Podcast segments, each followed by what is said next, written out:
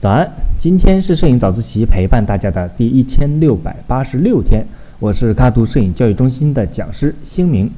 啊，前两天我在翻看聊天记录的时候啊，就看见卡图深圳摄影会的会员群里面有人在讨论风光摄影的前景要怎么运用的问题。那刚好我上周也在浙江拍了一点风光照片，我就拿过来充当一下例子，讲一讲前景在风光摄影里都能干点啥。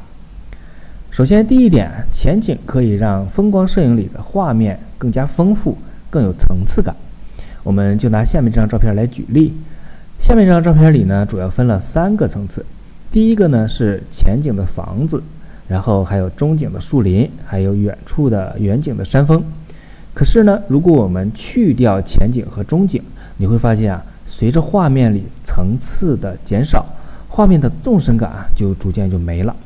而且呢，画面会变得很单调。那前景在风光摄影里的第二个作用啊，我们其实可以用它来遮挡杂物。我就拿下面这张图来举例。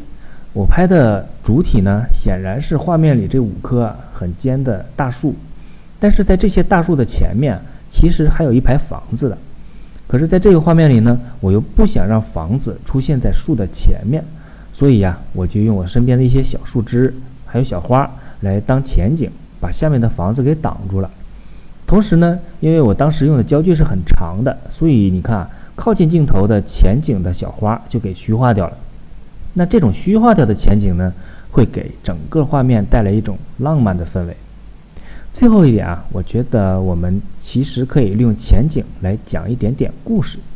比如在下面这张照片里，除了远处的森林和山峰以外啊，其实最靠近镜头的前景。就是那个特别扎眼的小三角形，其实呢，这个就是我们搭的一个帐篷的帐篷顶。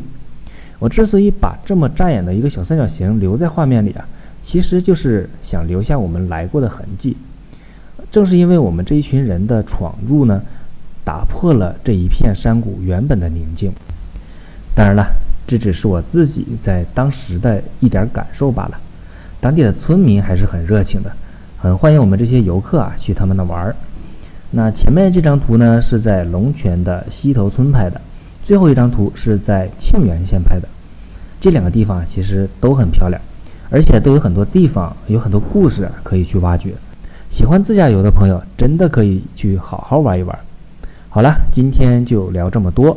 我是喀图摄影教育中心的讲师星明，每天早上六点半，微信公众号。摄影早自习，我们不见不散。